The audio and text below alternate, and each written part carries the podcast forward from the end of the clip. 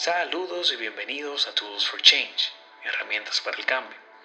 El podcast donde facilitamos las herramientas para entender y comprender la mente, el cuerpo, el alma, el espíritu y cómo sacarle mayor provecho de acuerdo a tu modelo de mundo. El día de hoy vamos a hablar sobre los pensamientos. Sí, esas vibraciones, el cual pueden ser positivas o negativas, pero que afectan en gran manera la forma en que vamos a sentir la mayor parte del día. Toma la misma cantidad de energía y tiempo pensar positivo o negativamente, pero la variación y efecto, dependiendo de cuál haya sido la fuente, abre o cierra puertas, estresa o libera, impulsa o atrasa la meta deseada.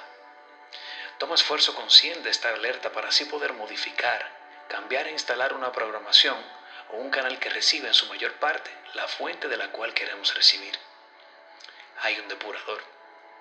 Todo lo bueno, todo lo justo y agradable es más orientado a los pensamientos de Dios para nosotros.